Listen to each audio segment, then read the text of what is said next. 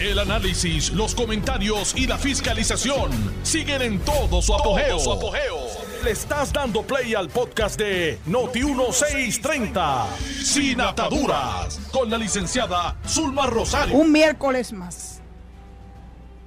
Feliz de la vida. Agradecida de su sintonía. Les habla su amiga Zulma R. Rosario Vega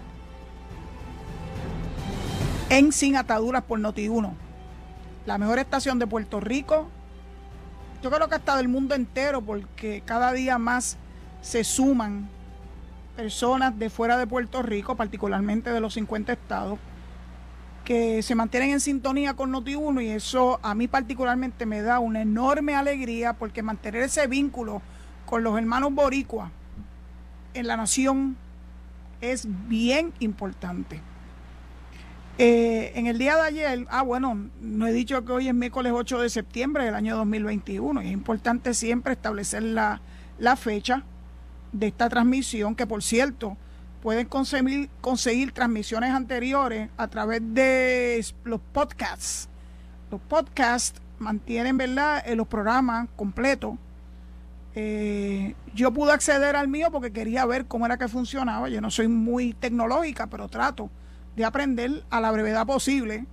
Eh, yo conseguí mi podcast en Spotify, pero sé que está en, otra, en otras plataformas que suben podcast, así que búsquenlo y tienen, lo único que tienen que poner eh, en, el, para buscarlo es Noti1 sin ataduras, Noti1 primero, sin ataduras después.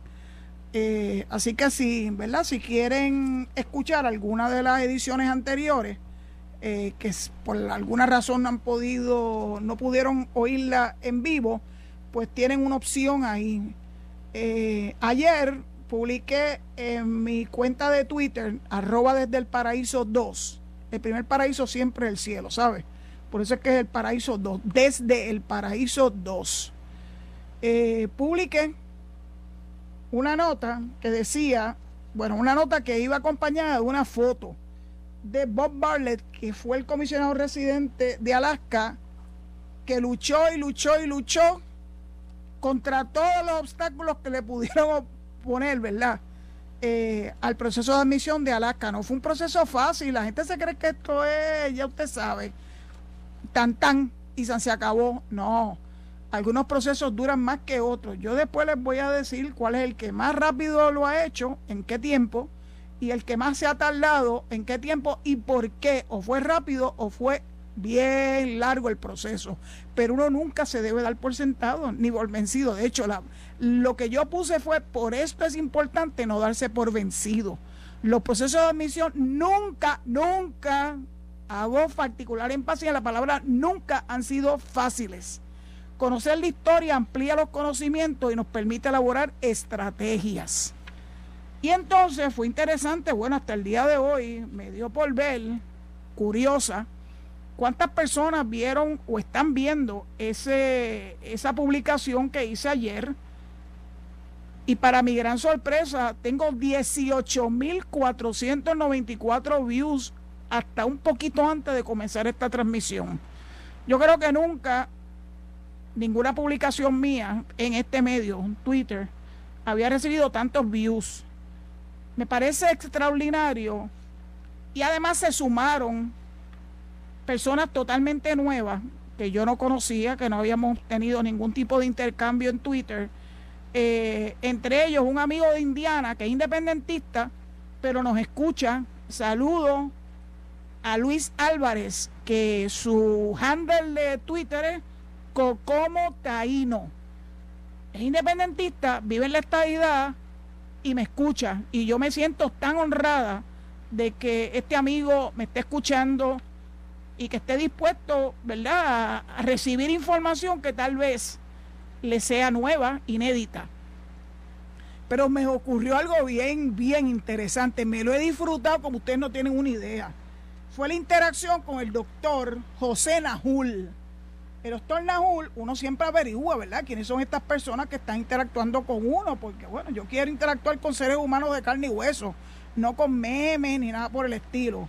El doctor Nahul, que es de Arecibo, les puede estar un ratito conversando, porque fue una, una conversación, él con sus posiciones, yo con las mías. En algunos asuntos tenemos coincidencias.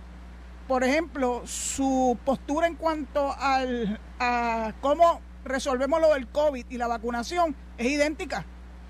Así que tenemos muchas cosas en común, doctor Nahul. No creo que me esté escuchando porque imagino que debe estar trabajando en su oficina, pero de todos modos me dedicó un buen tiempo ayer y hasta anoche este, intercambiando información eh, que él trató de refutarlo sobre los procesos de admisión de los, de los 37 entidades que se convirtieron en estados. No todas eran iguales. Sí, claro, estaba Texas, que era una república, estaba California, era un enclave militar.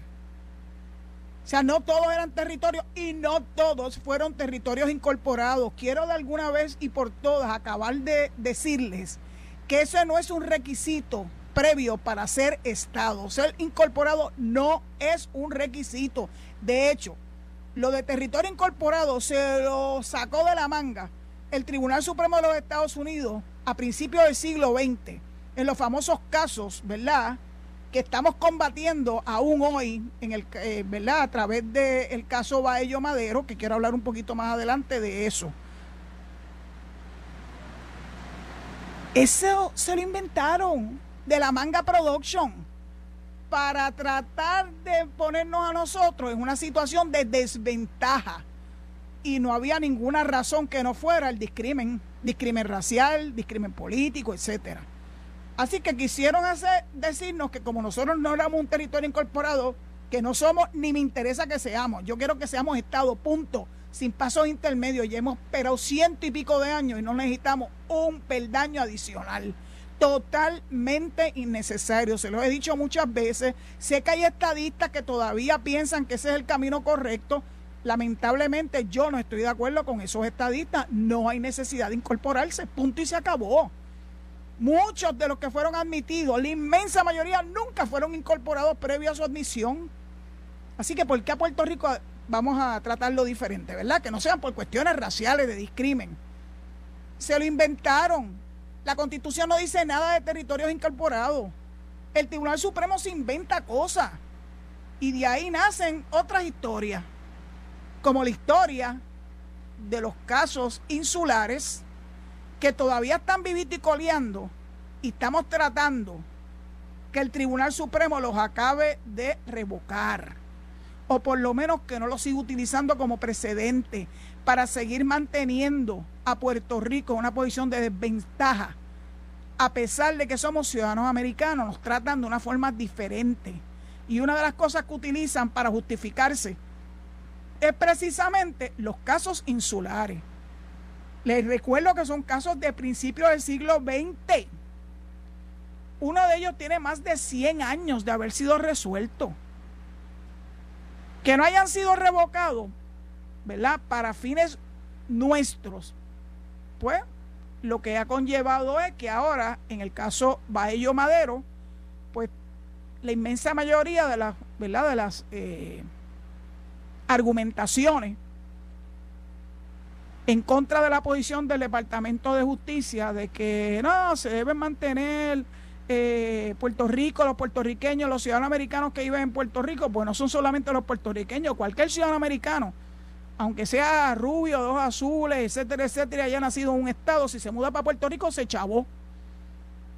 Así que me parece interesante que el caso Baello haya tomado este, este giro ante el Tribunal Supremo, que aunque reconocemos que es un tribunal eh, conservador, gracias a Trump, este y que puede hacernos, infligirnos un daño. Así que esos republicanos que todavía piensan que Trump es la última Coca-Cola en el desierto, mírense desde el crisol de los que vivimos en Puerto Rico. Es fácil ser trompista en un estado, porque ni les va ni les viene sus posturas.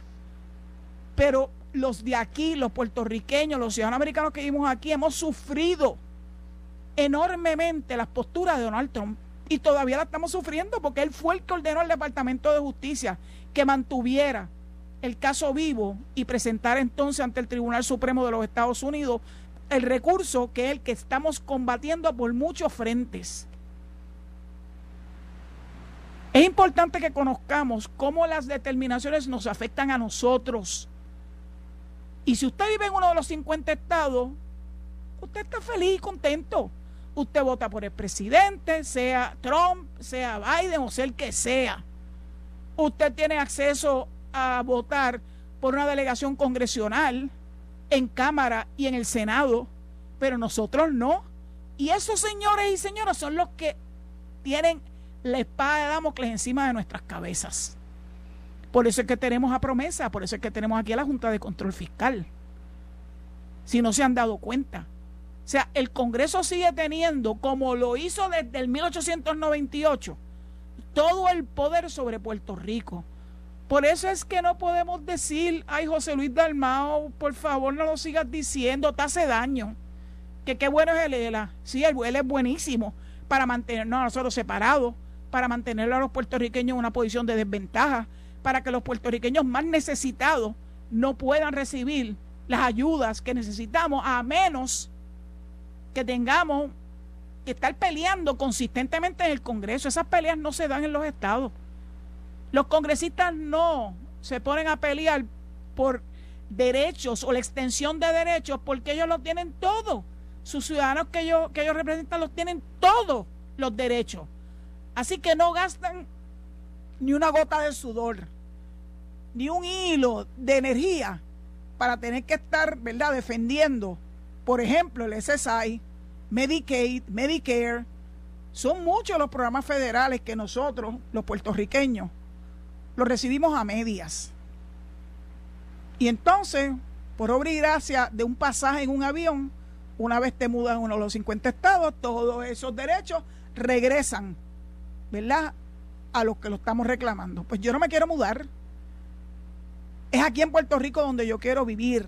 Es donde quiero morir. Aquí fue donde nací. Esta es mi patria, la patria de todos, no la patria de algunos. Y como esta es mi patria, es aquí donde yo quiero que se dé el proceso de admisión de esta edad avalado por el Congreso de los Estados Unidos. Ya está bueno. 123 años es más que suficiente. Nunca los Estados Unidos habían tenido una colonia tan longeva como la nuestra. ¿Cómo es que alguien se puede sentir orgulloso de eso? Y ahora con el cuento de que, ah, que aquí no pagamos los taxes federales. Claro que pagamos taxes federales. Que usted no se dé cuenta, pues son taxes. A usted no le descuentan del seguro social. Eso es un tax federal. Es IRS. Cuando yo trabajaba por cuenta propia, a quien le tenía que rendir los informes trimestrales y anuales era la IRS.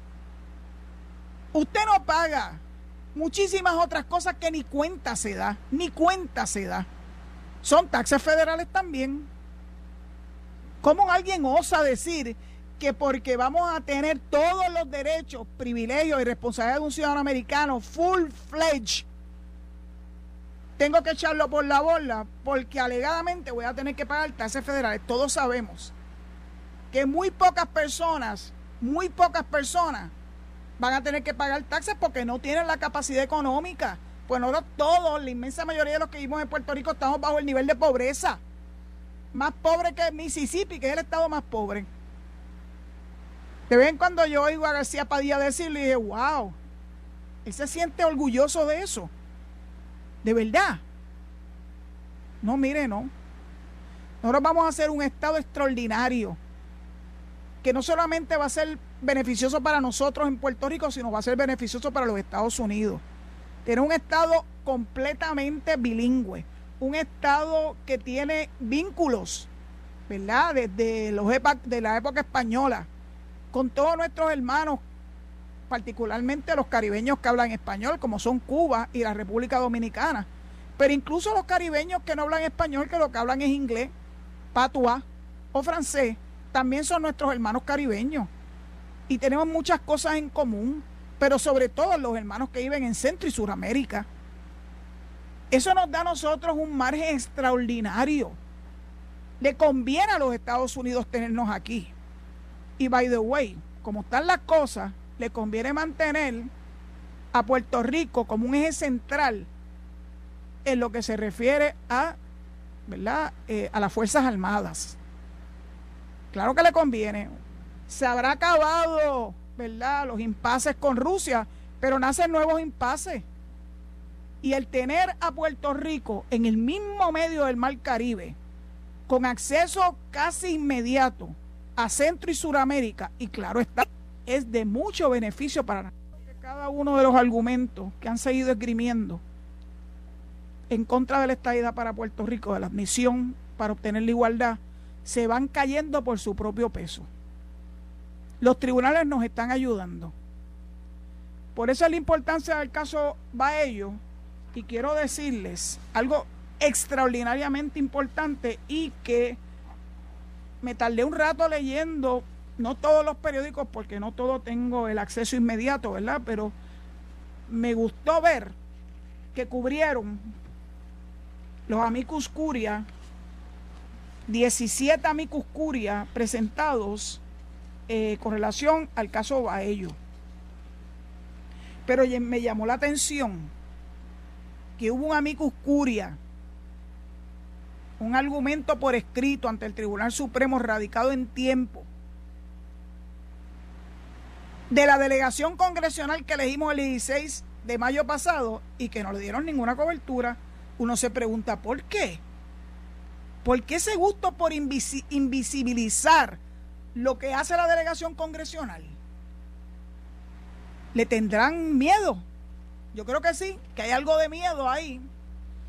No quieren darle pauta porque piensan que, que nos están haciendo el Carlos Gordo. Miren, señores, con sus pausas o, sin pauta, nosotros vamos a seguir hacia adelante.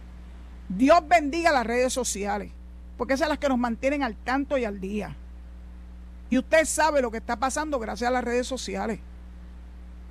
Ayer, en un acto histórico, no solamente la delegación congresional, sino también la delegación extendida, en este caso representada por dos personas que yo quiero muchísimo, doña Kate, doña Kate Donnelly, viuda de Romero Barceló, y doña Beatriz Arizaga de Roselló. Son, forman parte de la delegación extendida a la que hemos invitado a todos y cada uno de nuestros oyentes que vivan en los Estados Unidos preferiblemente porque son los que nos van a seguir dando la ayuda que necesitamos para lograr nuestro objetivo en el tiempo menor posible. Pues mira, sí, se radicó un amicus. Yo tuve la oportunidad de leerlo. De hecho, también he, estado leyendo el amicus que radicó el señor gobernador como presidente del Partido Nuevo Progresista y me llamó la atención algo bien importante. Yo lo conseguí íntegro en LinkedIn. Pero hay algo que la prensa mm, cubrió a medias. Y es que como parte de la delegación de abogados que representó al gobernador Pierluisi, voy a buscar los nombres porque los tengo aquí anotados. Hay una abogada que tiene una particularidad y forma parte, ¿verdad?, de esos abogados que radicaron el amicus curia del presidente del Partido No Progresista, Pedro Pierluisi, porque es en esa capacidad que él radicó el amicus. El Departamento de Justicia de Puerto Rico también lo hizo en su calidad, ¿verdad?, de gobernador de Puerto Rico. Pero miren esto. De hecho, lo puso Carlos Zagaldía en su, en su cuenta de LinkedIn, que el argumento de ese brief es bien novedoso porque no solamente habla de los derechos que tenemos como ciudadanos americanos que están lesionados por ese trato desigual, por esa discriminación, sino que también hacen alusión a algo más que se llama right to travel. Y dice lo siguiente, de hecho lo recogió el vocero, que me parece extraordinario. El planteamiento del PNP es que la discriminación en el SSI violenta la constitución de los Estados Unidos al quebrantar el derecho fundamental de viajar libremente y escoger su lugar de residencia sin ser penalizado. Ustedes saben que le hemos dicho muchas veces, aquí tú vives en Nueva York, te mudas a Puerto Rico y te chavaste. Cambiaste de zip code. Esos cinco dígitos hacen toda una diferencia. Sigue, y esto es una cita. Aquí estamos argumentando que los puertorriqueños, como parte de su derecho fundamental, the right to travel, tienen derecho a escoger dónde vivir. Y el hecho de vivir en Puerto Rico no puede ser una penalidad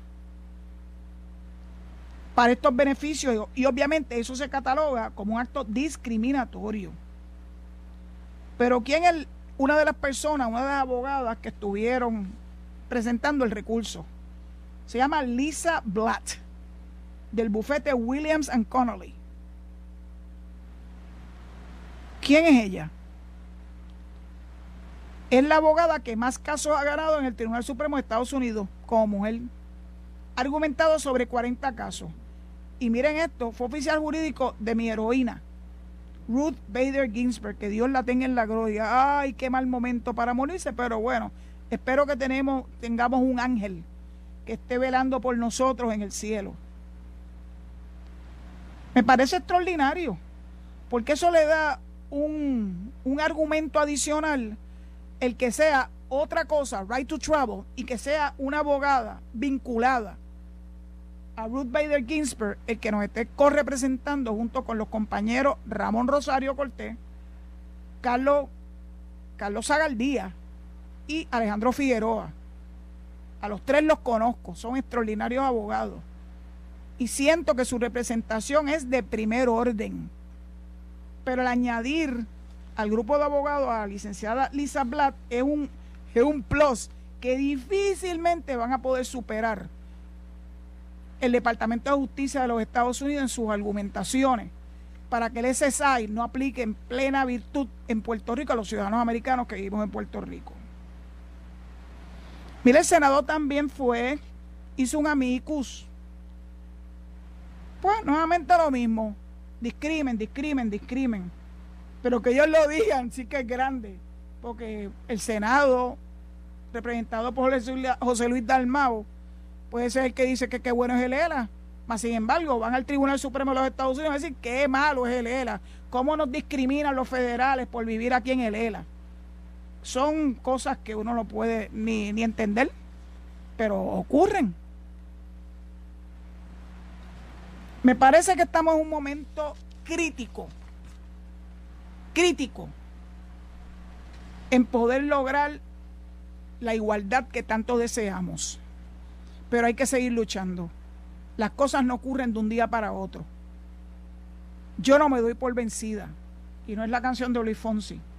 No me doy por vencida porque he podido ver a través de mis estudios que 37 entidades lo lograron contra viento y mareo. Así que Puerto Rico no es distinta, para nada distinta. Dicho eso, creo que tengo ya que irme a la pausa, eh, porque si no me van a regañar y no quiero que me regañen. Así que paso los micrófonos a, a Serra y a Noti1 para que puedan dar las noticias de la media hora y seguiremos pendientes a esta transmisión que ruego su sintonía se mantenga una vez regresemos de la pausa. Estás escuchando el podcast de Sin Atadura. Sin Atadura. Con la licenciada Zulma Rosario.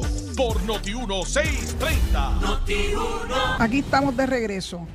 Recordándole que las llamadas telefónicas las recibiremos Dios mediante mañana jueves y el viernes a partir de las cuatro y media por la línea exclusiva 787-832-0760. No llamen hoy, no vamos a recibir llamadas hoy, pero mañana y el viernes, Dios mediante, sí. Continúo. Me acabo de enterar que en la mañana de hoy el gobernador Pierre Luis y junto con la comisionada residente y el director de la autoridad de puertos, Joel Pizá, reinauguraron el aeropuerto eh, de Mayagüez, Eugenio María de Hosto, que aunque es un aeropuerto pequeño, es un aeropuerto importante. Como dijo nuestra comisionada, mantener el aeropuerto de Mayagüez permite que la ciudad continúe disponiendo de una oferta de distintas infraestructuras portuarias, tanto aérea como marítima, para atraer actividad industrial, comercial y turística, así como para algún caso de necesidad de emergencia donde sea necesario un acceso más cercano, una alternativa a los aeropuertos principales. Eso nos permite convertir a Puerto Rico como centro de manufactura y desarrollo tecnológico para traer inversión, lo que es necesario, por eso es necesario tener una transportación eficiente. El aeropuerto regional de Mayagüez tiene un rol importante en el sistema de aeropuertos en la isla y recibe cuatro vuelos diarios, conectando a Mayagüez con San Juan. También allí se realiza aviación corporativa y aviación general para pilotos recreativos. Y se utiliza como parte de los adiestramientos y misiones de las fuerzas de ley y orden, tanto local como federal. Así que enhorabuena, la inyección fue de 8 millones. ¿Saben cuántos federales? 7.7 federales y 300 y pico de mil estatal. ¿Nos hacen falta los fondos federales o no? ¿Es bueno ser ciudadano americano? Claro que sí. No es porque por el ELA, no sueñan que tenga nada que ver con él, es porque somos ciudadanos americanos. Y son fondos que hemos tenido que luchar como gato boca arriba. Si hubiésemos tenido una delegación congresional, hubiese sido, ¿verdad?, eh, en Cámara y Senado federal, porque tenemos una extraordinaria delegación congresional elegida el 16 de mayo pasado que está trabajando, pero bueno, bueno, bueno. Y los que no lo crean, bueno, pues siéntense a esperar porque cuando tengan las noticias se van a sorprender. Lo que me lleva a recordarle que estamos deseosos que todos los que nos escuchan desde los 50 estados se unan a la delegación eh, congresional extendida a través de https dos puntos diagonal diagonal delegates.us delegates.us o mandando un mensaje de texto al 717-990-1437. Únanse. La emoción, la emoción de poder ayudar a convertir en realidad nuestra causa. Ay, Dios mío, ustedes no tienen una idea. Yo vivo emocionadísima porque lo veo cada vez más cerca. Hay algunos que van a decir, no, siéntese, siéntese a esperar. Bueno, está bien, no hay problema. Nosotros tenemos 37 estados admitidos que podemos emular. Algunos de ellos ya nos han enseñado gran parte de las estrategias que seguimos, ¿verdad?, utilizando para lograr nuestra causa se convierte en realidad. Y si usted de los que cree que no vamos a hacer estado, pues únanse y ayúdennos para ver si es verdad que el gas pela. Sí, pues yo veo a la gente decir, no, eso no es posible, eso es soñar con pajaritos preñados, duérmanse de ese lado. Muchas cosas que me escriben en Twitter yo los dejo. Yo, bueno, está bien, sigan soñando ustedes con su visión de Puerto Rico y ya verá, cuando menos se lo esperen, ¡boom! Llegó el momento de la verdad. Recuerden que en noviembre pasado ganamos con mayoría absoluta aunque no le guste a algunos. La estadidad, estadidad sí o no, ganó el sí. No hay nada más importante que el derecho al voto. Y no hay marchas que valgan, que puedan superar e ir en contra de la voluntad de ese pueblo que contra viento y marea en medio de la pandemia del COVID fuimos a votar y le dimos un rotundo sí a la estadidad. Así que como muchos de ustedes que me oyen piensan que estoy hablando de cosas que no son alcanzables, bueno, muchos pensaron que no íbamos a lograr un éxito rotundo en el plebiscito, la consulta, referéndum, llámale como le quiera llamar. Lo logramos. Así que the sky is the limit. Quiero hablar de algunas noticias interesantes que vi en el transcurso del día de hoy. Una que me da mucha alegría es que más personas han decidido vacunarse. Gracias, Señor, gracias. Mientras más hayan anti-vaxxers con argumentos baladíes, más se entera el pueblo y se convence de la importancia de la vacunación. Y le voy a decir algo que ocurrió en la cárcel de Ponce. Hubo un brote grande de COVID. Pero gracias a la vacunación, el brote se pudo minimizar. Y ahí sí que no tienen mucha opción. Los que están confinados no tienen opciones, están ahí adentro, no pueden salir, no pueden irse para la playa, no pueden irse para los pubs, no pueden meterse en pelea en la placita de Santurce, no pueden aglomerarse en cuantos sitios se les ocurre, no pueden ir a anclar sus barcos y sus yates y sus lanchas en, en caracoles para regar el COVID a diestra y siniestra. No, el confinado está confinado y depende del gobierno para que recibir, ¿verdad? Todos los servicios básicos, ropa, zapatos, casa y comida.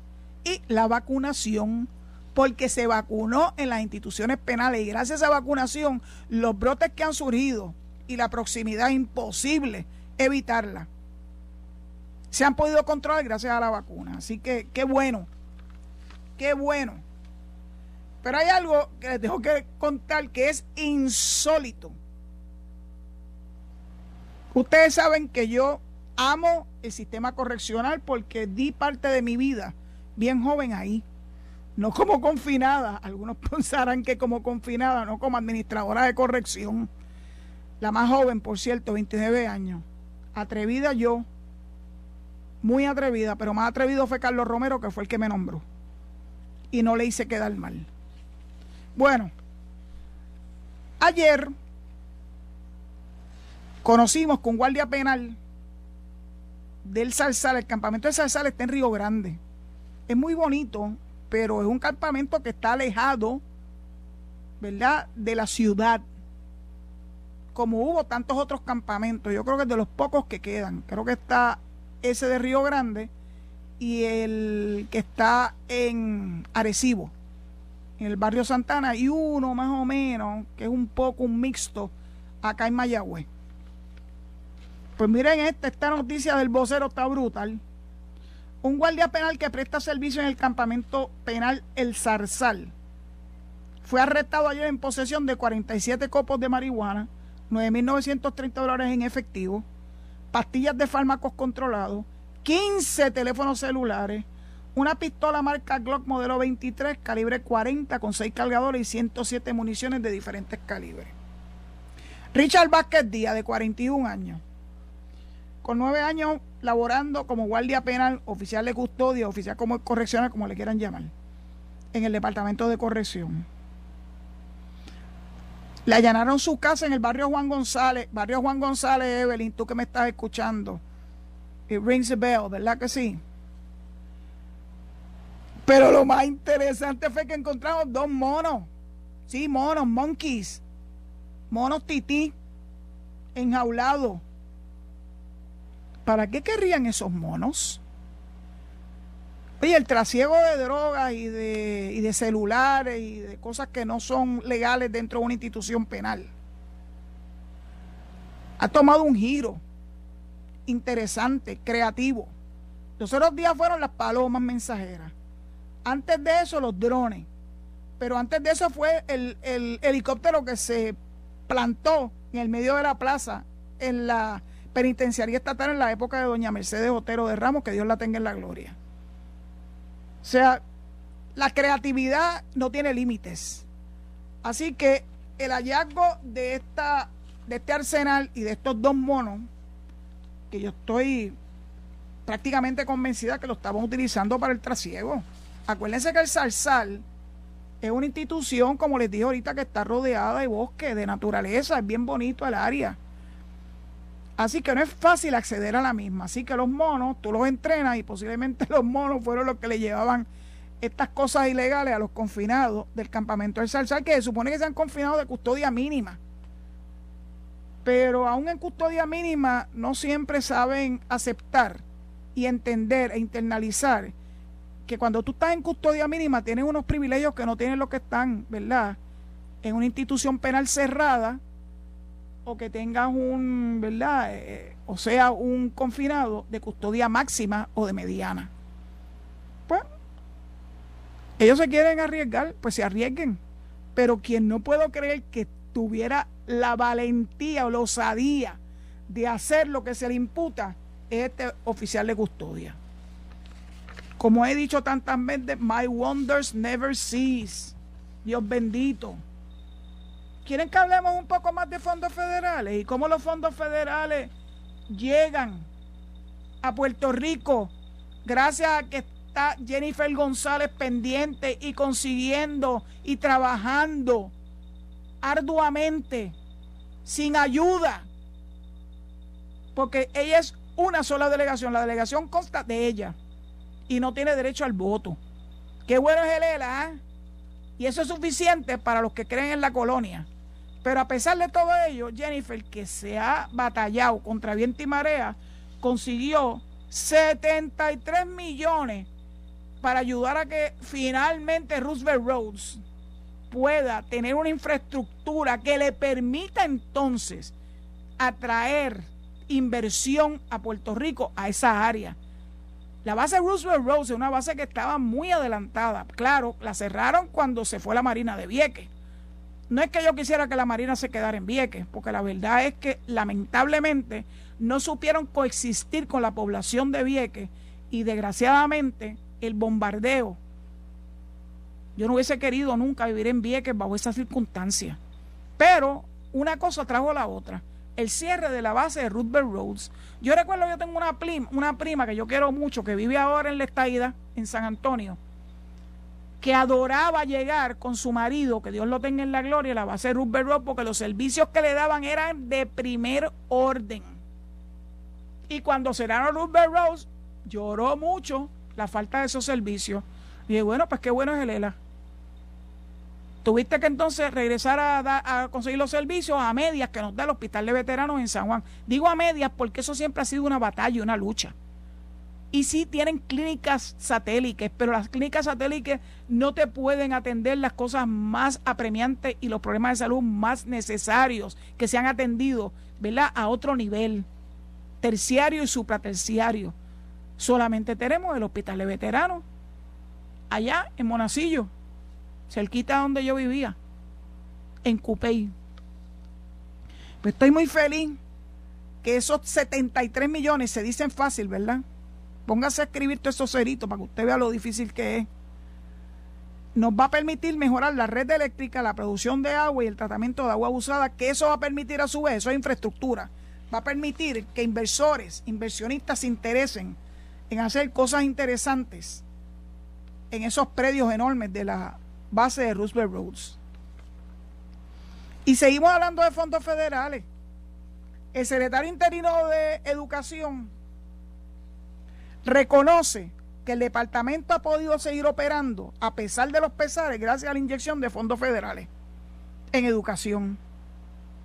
Que el presupuesto asignado no es suficiente para atender las necesidades del departamento, que es la agencia más grande de Puerto Rico. Pero bueno, otra vez los fondos federales nos salvan. Gracias Jennifer. Gracias gobernador por hacer todo el esfuerzo que se requiere para rogar, porque hay uno que no le gusta que yo diga que el derecho es rogado. Conseguir los fondos federales mientras seamos una chava colonia son rogados, no nos queda de otra. Bueno, voy a hablar de algo más.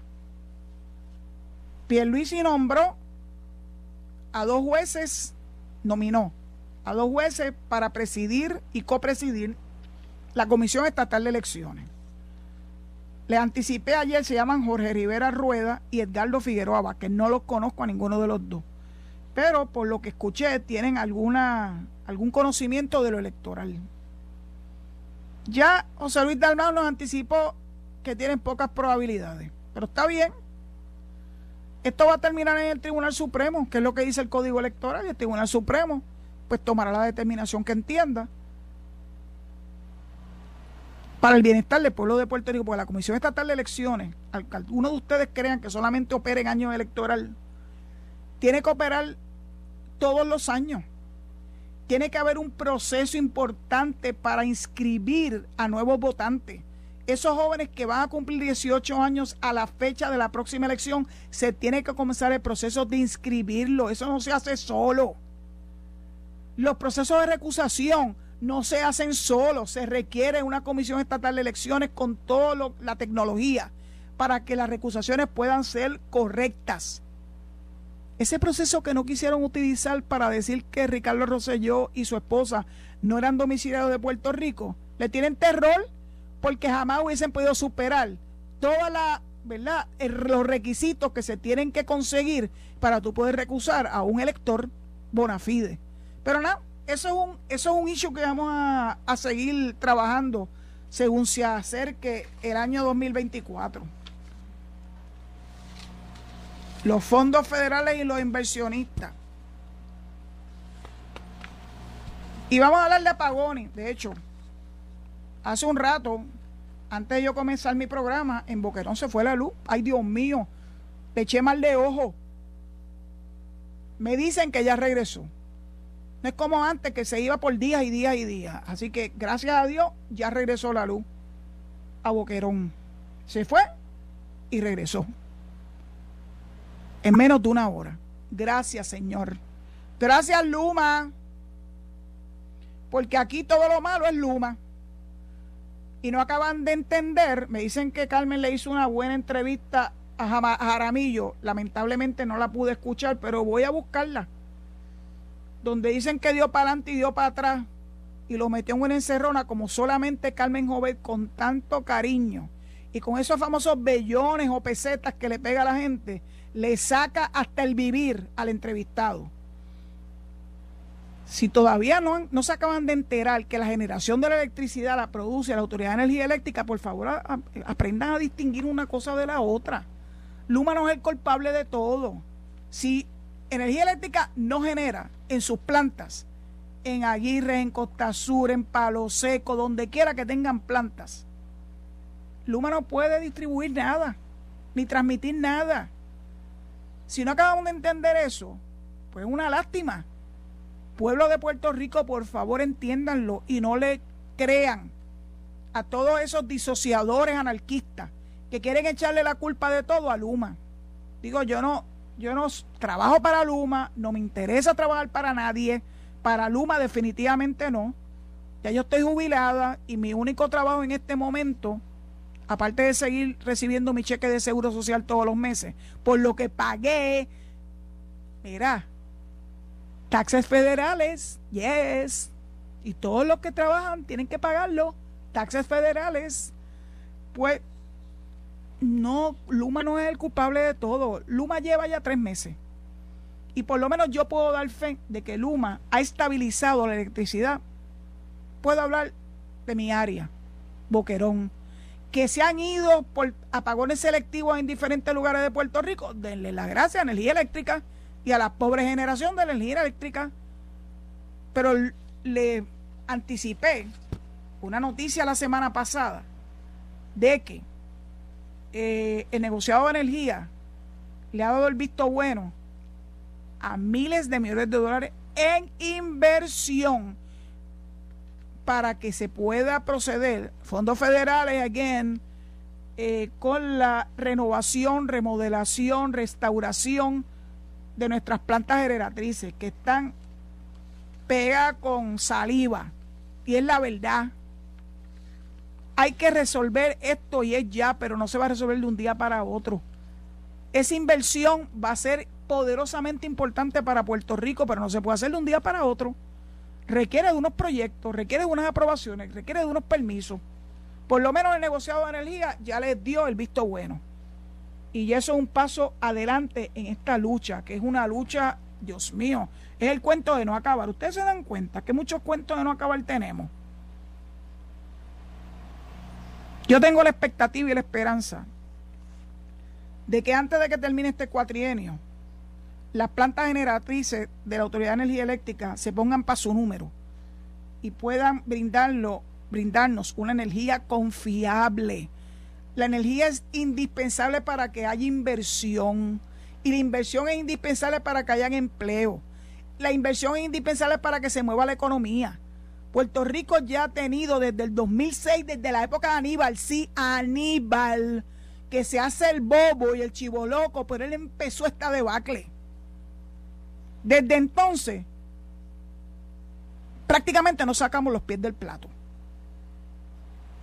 Así que a cada uno que tuvo algo que ver cómo está este país, y digo país porque es el país de los populares, de la colonia, se ha quebrado. No se pueden sentir orgullosos de ello, no se pueden sentir orgullosos de la presencia de la Junta de Control Fiscal.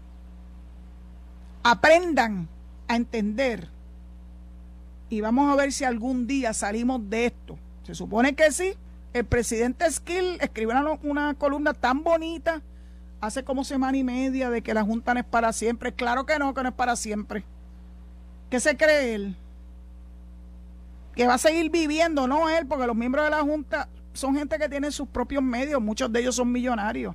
Pero la que va a seguir viviendo de este cuento es Natalie Yaresco, a son de 625 mil dólares al año.